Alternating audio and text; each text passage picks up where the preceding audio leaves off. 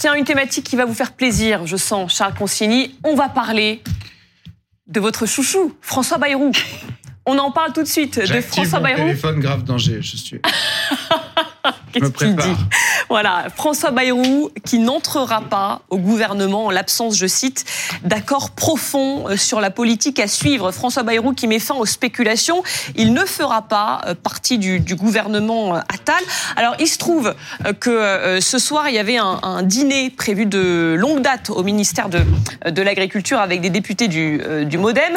on a certaines de nos équipes qui y étaient et on apprend que François Bayrou, qui s'est expliqué euh, devant les, euh, les députés, a tenu des mots euh, très forts. On va peut-être voir ce qu'il a dit François Bayrou ce soir. Voilà, c'est une démarche d'humiliation qu'on nous impose. Et il ajoute, ce qui se joue là, est plus profond que d'habitude. Plus ça avance, plus je vois s'éloigner l'idéal d'un rapprochement entre gouvernants et gouvernés. C'est une démarche d'humiliation. Il y va fort, Anna Cabana. Il avait besoin, François Bayrou, de justifier devant euh, des députés modem qui rêvent de rentrer au gouvernement, devant Marc Fesneau, le ministre, euh, le seul ministre aujourd'hui modem de cette première fournée de, de ministres, qui a bien l'intention de le rester, Marc Fesneau, ministre. il avait besoin de justifier ce coup d'éclat, ce claquement de porte, si vous voulez. C'est euh, donc il y a alors quand il se justifie euh, François Bayrou, il y a quelque chose d'un peu d'autoréalisateur, c'est-à-dire qu'il y croit lui-même, mais il a besoin de, de convaincre parce que euh, eux ils attendaient un accord passé entre Bayrou et Macron pour une entrée en force du modem dans le gouvernement. Là, si Bayrou claque la porte tout seul, ça n'a pas le même poids. Mhm. Donc, si vous voulez, Bayrou, il, a, il y a un enjeu politique pour Bayrou euh, de d'emmener avec lui le plus de euh, de modem possible pour que précisément euh, ça, ça, le, le, le, poids politique de cet acte mhm. euh, soit lourd. Sinon, c'est quoi lourd. Mais sinon, sinon, ça mhm. veut dire que c'est c'est un c'est un éclat d'orgueil mhm. d'un homme qui se considère pas assez bien traité par Emmanuel Macron. C'est pas le même sens. Donc il faut voilà, il faut voir les, les, les mots de, de Bayrou, il faut les lire à cette aune. Les mots de Bayrou auprès de l'AFP, là, pour le coup, ils sont euh, à vocation euh, publique pour que euh, pour pour que les journalistes puissent faire des commentaires mhm. à partir de ça et pour qu'Emmanuel Macron entendent euh, que euh, on ne traite pas le Béarnais comme euh, comme tous les autres. Qu'il entend le message, même si je, je crois qu'Emmanuel Macron, j'imagine qu'il l'avait compris depuis un moment. Oui, mais y a, les discussions. François Bayrou était un peu agacé. Oui, mais les discussions n'ont pas cessé entre Macron et Bayrou, puis ensuite Bayrou et Attal, lundi, mardi, mercredi, encore mm. aujourd'hui, et encore cet après-midi avec Gabriel Attal, si vous voulez. Donc jusqu'au bout, Bayrou était au cœur de mm. toutes les spéculations, de toutes les négociations concernant euh, ce, ce, gouvernement. Alors qu'on imaginait effectivement euh, qu'il était en, en, première position pour reprendre éventuellement le poste euh, de la ministre de l'Éducation. C'était pas le seul poste. C'était pas le seul poste possible pour lui. Ah hein, C'est-à-dire qu'il y avait non, on lui a proposé, c'est lui qui le dit même, le ministère des Armées. Alors on va on va revenir là-dessus, mais juste avant, j'aimerais rebondir sur vos propos quand vous dites, il espère quand même que ce, ce claquement de porte aura aura un sens, ce sera apaisera dans le jeu politique. Est-ce qu'il y a d'autres euh, d'autres personnalités du MoDem qui pourraient euh, le suivre? Je n'imagine pas aller jusqu'à la rupture totale, c'est-à-dire faire sortir Marc Fesneau du gouvernement, démodémiser complètement la majorité et rentrer dans une véritable opposition. Mmh. En revanche, prendre ses distances, marquer sa différence, oui. Je voudrais rappeler trois souvenirs anciens. François Fillon, qui n'est pas reconduit par Jacques Chirac dans un gouvernement, au moment de, de Dominique de Villepin à Matignon, et qui déclare Jacques Chirac, en ne me gardant pas au gouvernement, a fait de moi le directeur de campagne de mmh. Nicolas Sarkozy. Mmh. Et c'est ce qui s'est passé. Sarkozy et Fillon se sont entendus, Sarkozy a gagné la présidentielle et Fillon est devenu son premier ministre. Aura-t-on une sorte d'alliance contre nature? Mmh. Édouard Philippe, François Bayrou contre Attal Macron. Ça serait étonnant, Christophe, quand on connaît les relations entre les deux hommes, vous le savez. Mais Sarkozy, c'était pas l'amour non plus. et ils ont fait quand même euh, plus de cinq ans ensemble. Ensuite, hmm. souvenir encore plus ancien, 86, François Léotard, l'homme du centre à l'époque, hein, qui dit je ne suis pas un moine soldat, dénonçant les moines soldats du RPR. Et là, Bayrou dit, euh, moi je ne suis pas un moine soldat du macronisme, je reste fidèle à des valeurs, à des idéaux, je ne suis pas là simplement pour hmm. servir l'ambition de cet homme. Troisième souvenir, encore plus ancien, quand Valéry Giscard d'Estaing a perdu le contact avec le peuple et qu'il est devenu cette espèce d'aristocrate Louis Philippard coupé du peuple, alors que lui, le jeune président de 74, avait le sens de la modernité. Gouvernant et les gouvernés. Il est là le poids des mots de François Bayrou. S'il considère que Macron et le peuple, c'est définitivement terminé, il prédit une fin de mandat cataclysmique, en tout cas chahuté, mmh. chahuté par des tensions entre le bas et le haut. Les agriculteurs cette fois-ci, les profs également, les gilets jaunes peut-être de nouveau. Ça, c'est une prophétie de Cassandre Bayrou mmh. qu'il faut écouter. J'aimerais qu'on revoie euh, quand même ce qu'il dit. Je n'entrerai pas au gouvernement en l'absence d'accord profond sur la politique à suivre. Et puis ces mots, cette démarche euh, d'humiliation euh, qu'on nous impose, l'humiliation, hein, le, mot là encore est, très fort. Si on liste justement les, humiliations que François Bayrou aurait eu à, à, subir, il y a eu quoi? Il y a eu la nomination de Gabriel Attal. Là, là, je pense. Il, il ne sent qu'il n'a pas été écouté. Ça fait partie des humiliations. C'est le, le, le fait que euh, les négociations n'aboutissent pas euh, avec Emmanuel Macron et Gabriel Attal et qu'ils obtiennent pas ce qu'ils veulent et que donc le MoDem est humilié. C'est ça qu'il essaye de, c'est ça qu'il essaye de leur dire. Pas forcément la nomination d'un tel ou d'un tel, mais le fait que lui n'arrive pas à faire nommer les gens qu'il voudrait au poste. Qu'il n'est pas écouté. Au, poste qu'il voudrait, qu'il n'est pas suffisamment bien euh, traité. Suffisamment bien traité. En même temps, ce qui est intéressant, c'est que il est très différent du, du, nouveau gouvernement. On a quand même un gouvernement euh, très parisien. Lui, il, est, il reste euh, éternellement le maire de Pau. Euh, il, le Béarnais en chef. Le, le, Béarnais. Euh, on a un gouvernement qui se veut très jeune, comme si la jeunesse était une, une valeur en soi. Lui fait valoir. Catherine Vautrin, très jeune. à la place, oui, mais bon. Euh, il, il, fait valoir à la place l'expérience. Euh, le, et là, il montre qu'avoir du métier en politique, finalement, ça aide aussi. C'est-à-dire que tout le monde est là à se, à se, à s'ébobir de la Tal Bardella, etc. Mais euh, en réalité, il y a d'autres qualités que le fait de bien passer sur Instagram en politique. Mm. Donc, je pense que c'est un peu ça aussi qu'il qu'il qu'il fait. Et puis moi, je crois par ailleurs que euh, je, je, pense que c'est quelqu'un qui, qui, qui refuse de renoncer au destin qu'il a rêvé. Euh, et je pense qu'il a envie d'être président et qu'en fait, peut-être, il pose déjà maintenant. Donc, il prépare le coup d'après. Les premiers jalons, oui, je pense. Mais, mais, là, il vient quand même de donner, euh, François Bayrou, une, une vraie leçon de politique de l'ancien monde, c'est-à-dire les anciens bras de fer. Effectivement, il n'y a, pas, y a pas besoin de Twitter, il n'y a pas besoin d'Instagram euh, pour faire de la politique, pour montrer les muscles, pour faire des coups d'éclat. Et, et, et, et c'est vrai que il y a, y, a, y a, une forme de panache, très orgueilleux, même trop orgueilleux évidemment, mais ça c'est la signature Bayrou euh, dans, dans, dans ce qu'il vient de faire. Alors après, euh, la question pour lui, euh, si vous voulez, c'est qu'il y a eu une résurrection euh, politique à la faveur de cette relaxe lundi.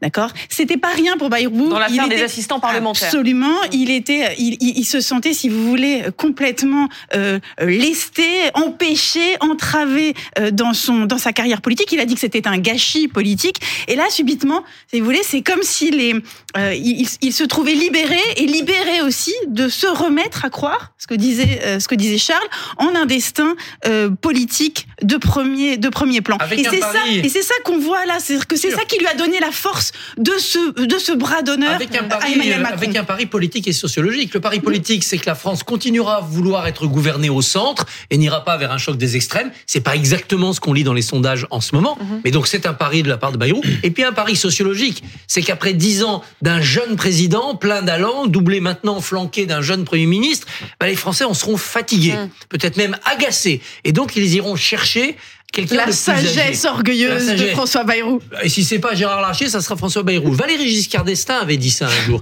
Il avait dit, en 74, les Français voulaient un jeune président, ils m'ont élu. Hum. En 95, les Français voudront un vieux président, ils me rééliront. Et puis, ça n'a pas été lui. Mais en tout cas, il ne fait, pas bon d'avoir Bayrou à l'extérieur d'un gouvernement euh, en résistance. Parce que là, on sent, eh si vous voulez, Bayrou, c'est un homme libre, il n'aura plus rien à perdre. Et je peux vous dire, il va être un empêcheur de macroniser. Mais ça complique la donne, ça complique la donne euh, pour Emmanuel Macron, là, quand même. En tout cas, ça met du rock'n'roll dans la. Et pour Gabriel Attal. Dans, la majorité. Mais concrètement, euh, ça leur complique on, se, on se souvient que Bayrou a quand même tué la droite.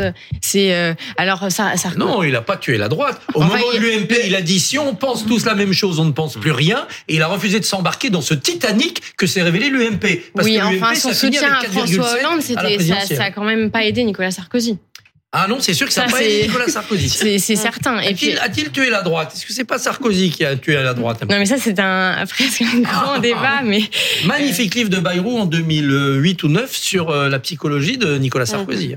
Mais, à, mon, bah, non, et à mon avis, de la même manière qu'il a participé, en tout cas, à tuer la droite, mhm. là aujourd'hui, il tente de, de tuer la Macronie parce que simplement, il n'a pas eu ce qu'il voulait. Quand il dit qu'il y a eu des désaccords politiques, c'est simplement qu'il n'a pas eu le poste qu'il souhaitait avoir. Donc je ne sais pas, certainement, il a une ambition politique qui est la présidentielle, mais je ne suis pas sûre qu'on puisse lui prêter euh, ce destin-là. Ouais.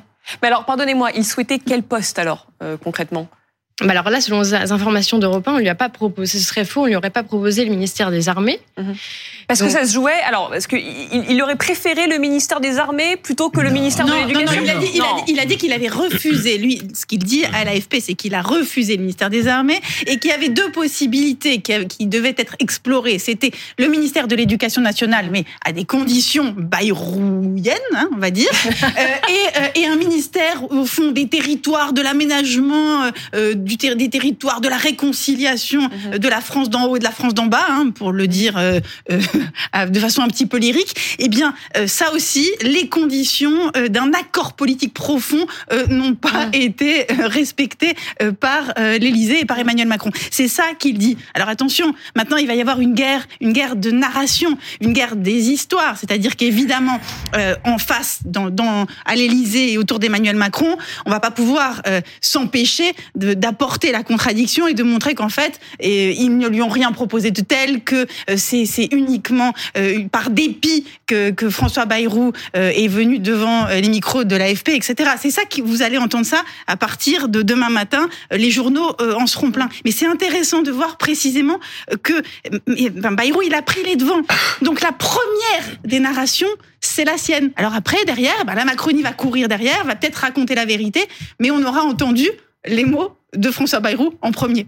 Charles Non, au, risque de me répéter, moi, ce que je trouve intéressant. On adore quand vous vous répétez, moi, Ce que je trouve intéressant, c'est la singularité quand même de Bayrou. Je, je, je, donc, au risque de me répéter, je ne suis pas un sympathisant idéologique de Bayrou, mais. Oui, on l'avait deviné à nouveau. Je le, je le, trouve intéressant. en fait, vous, aimez, vous, aimez, le roman politique. Vous, savez, non, mais d'abord, c'est quelqu'un qui écrit lui-même ses discours. Ben voilà. Et ses livres. et, ses, livres. Et ses livres ne sont pas nuls. Euh, je me souviens. Euh, ah non, il écrit bien. Ce qui est rare pour les hommes politiques. Je me souviens quand il a sorti. Il a, il a, quand même pas dit qu'ils étaient bien. Ils ne sont pas nuls. Non, non, non, ils sont bien. Non, non, mais je peux dire, ils sont. Non, mais parce que la plupart des livres politiques écrits par des hommes politiques sont nuls, quand même. Il faut. Lui, ils sont, ils ne le sont pas. Non, mais c'est un homme lettré qui sait écrire. Écrit, j'avais lu il y a quelque temps euh, je devais être au collège et je lisais Bayrou. Vous imaginez euh, donc l'enfance, l'enfance, l'adolescence triste Vous aviez que j'ai personnel très J'avais lu, le, le, je regardais déjà les chaînes d'information. J'avais lu. Euh, je, je pourquoi vous vous imposiez ça, Charles Les éditos de Christophe dans l'Express. Ah, mais ça, c'est une meilleure qualité. Ah, et les ça, on comprend. dans le point. Non, arrêtez là. Mais oui, des magnifiques papiers. C'était beau. Non, mais ne vous inquiétez pas, moi j'ai grandi, Charles Consigny. Et elle a lu mes propres années. Nous sommes tous les maillons de la chaîne générationnelle sur ce plateau. C'est beau, c'est beau. J'avais lu à l'époque. les vieux, vous J'avais lu, à l'époque Au nom du tiers état. Déjà, c'est un beau titre, mm. Au nom du tiers état, qu'il a écrit, je ne sais pas en quelle année, mais qui était un très beau livre. J'avais lu aussi une biographie d'Henri IV, oui. écrite par Bayrou. Oui, bon, euh, mais Charles, on a compris.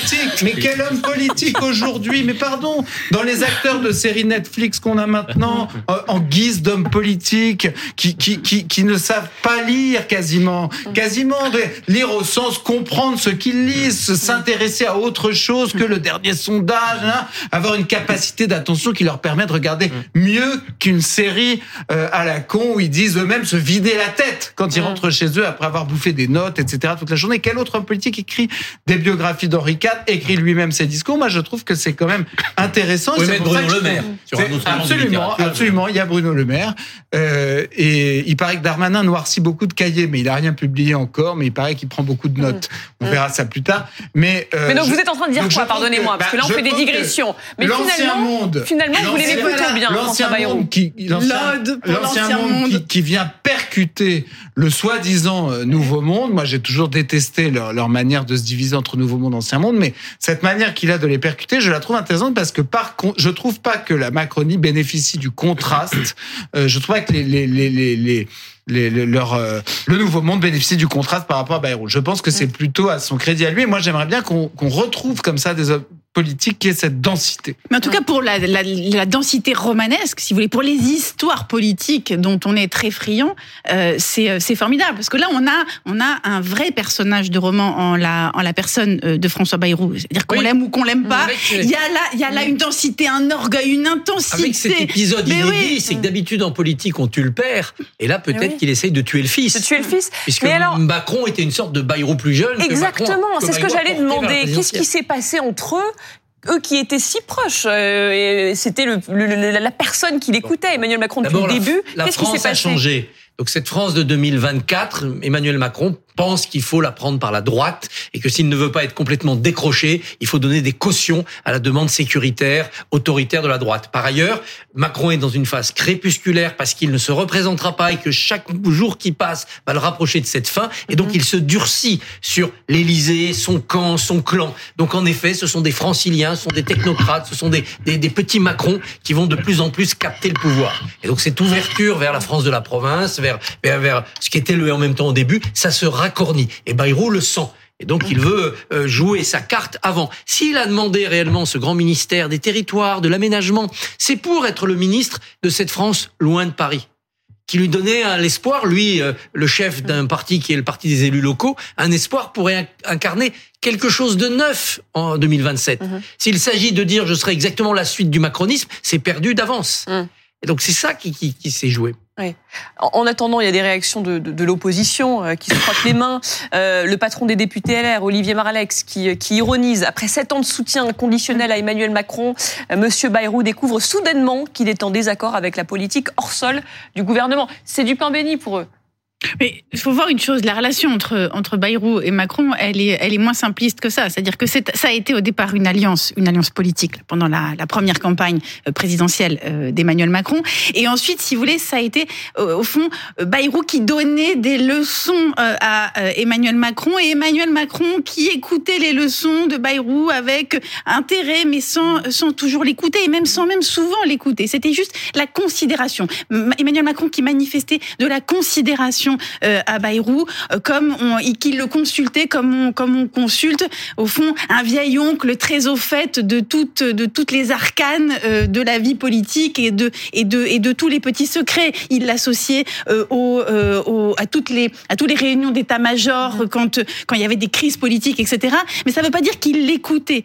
C'était pas, c'était pas quelqu'un, c'est-à-dire que Bayrou n'a jamais considéré qu'il était assez écouté par Emmanuel Macron. Mm. Et Bayrou a considéré aussi qu'il avait été un peu lâché par Emmanuel Macron mhm. au moment euh, de, de son bah, de, de, sa démission euh, du euh, gouvernement d'Edouard Philippe quand il était place Vendôme. Donc là, il y a eu il y a eu un moment de lâchage et précisément Bayrou attendait d'Emmanuel Macron que aujourd'hui il lui offre une, une revanche magnifique et que sur un plateau, il vienne déposer à ses pieds le ministère de ses rêves parce que précisément ça faisait sept ans mhm. que Bayrou rongeait son frein et qu'il attendait dans la coulisse. Mhm. C'est ça le sujet, c'est-à-dire qu'il y avait une dette aux yeux de, aux yeux de François Bayrou.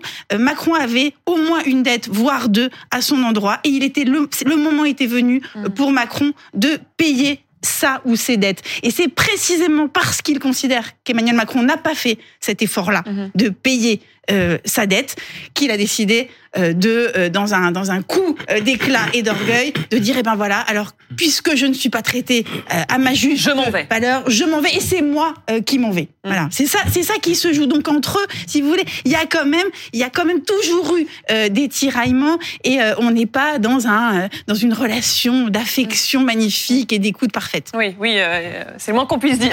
on est avec Yann Brossa, porte-parole du PCF. Merci d'être là. je rappelle quand même les mots à nouveau pour ceux qui nous rejoignent de, François Bayrou ce soir, euh, qui affirme qu'il n'entrera pas au gouvernement en l'absence, je cite, d'accord profond sur la politique à suivre.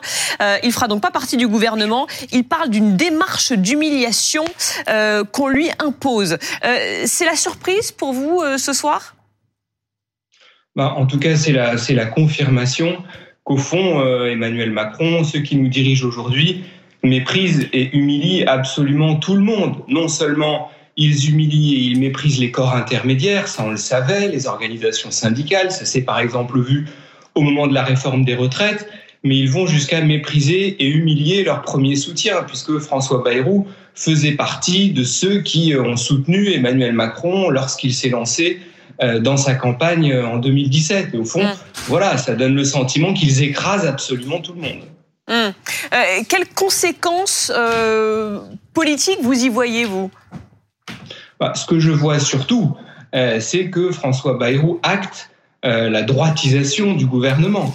et, quand même, François Bayrou n'est pourtant pas un dangereux gauchiste. Et pour que quelqu'un comme lui, qui a été plutôt euh, engagé au centre droit, considère qu'il n'a pas sa place au gouvernement, ça traduit le fait que ce gouvernement-ci est parti très très loin à droite. D'ailleurs, François Bayrou, comme les centristes, était euh, particulièrement mal à l'aise au moment du vote de la loi immigration qui actait déjà une forme de dérive à droite du gouvernement. Et donc je pense qu'on a là la conséquence euh, d'un virage à droite engagé par Emmanuel Macron, euh, qui s'est mm. particulièrement vu depuis le début de ce second quinquennat. Mm. Bon, il va donc falloir trouver un, ministre euh, de l'Éducation. Si, si Amélie Oudéa-Castera part, vous le confirmez d'ailleurs, Anna Cabana? L'annonce officielle, mais, on part plutôt là-dessus. Les dernières informations qu'on avait, c'était que Emmanuel Macron avait lâché l'idée de maintenir coûte que coûte, et vaille mm. que vaille, Amélie Oudéa-Castera au ministère de l'Éducation nationale. En revanche, il pourrait la garder au sport. au sport. Voilà, ce sont les dernières rumeurs. Les dernières rumeurs, justement, Yann Brossa, puisque visiblement l'hypothèse François Bayrou s'est terminée, qui verriez-vous à ce poste au ministère de l'Éducation? Je me garderais bien d'avancer un nom, mais en tout cas, ce qui est sûr, c'est que les enseignants de France ne méritent pas de continuer à avoir Amélie Oudéa-Castera comme ministre. Aucun enseignant de notre pays, aucun parent d'élève, aucun élève ne mérite d'avoir une ministre qui méprise à ce point euh, l'éducation euh, nationale. Euh, et donc tout ce qui nous permettra de nous débarrasser de cette ministre est au fond une bonne chose. Elle a menti, elle a méprisé l'école publique. Et donc je pense qu'il est grand temps de, tourner cette page qui n'a que trop duré. Hum. Merci beaucoup Yann Brossa. Qui qui est, pressenti pour ce poste très important de ministre de l'Éducation? Il y avait deux, hypothèses. C'était l'hypothèse d'abord d'un professionnel de l'éducation, c'est-à-dire quelqu'un issu justement du milieu éducatif, un recteur ou une rectrice qui pourrait rétablir le dialogue avec euh, avec les enseignants. Ils aimeraient bien une femme en effet. Hein. c'est quand même recherche femme euh, bah, désespérément. Une femme bien sûr. une femme, sinon on se crée mm. des problèmes de parité. Il faut virer un homme ailleurs, donc c'est c'est pas simple. Et puis l'autre hypothèse, c'était d'aller prendre un profil plus discret, euh, plus plus du côté des parlementaires, de manière à recommencer à zéro, ce qui signifiait évidemment la tutelle de Gabriel Attal sur l'éducation. Mm, mm.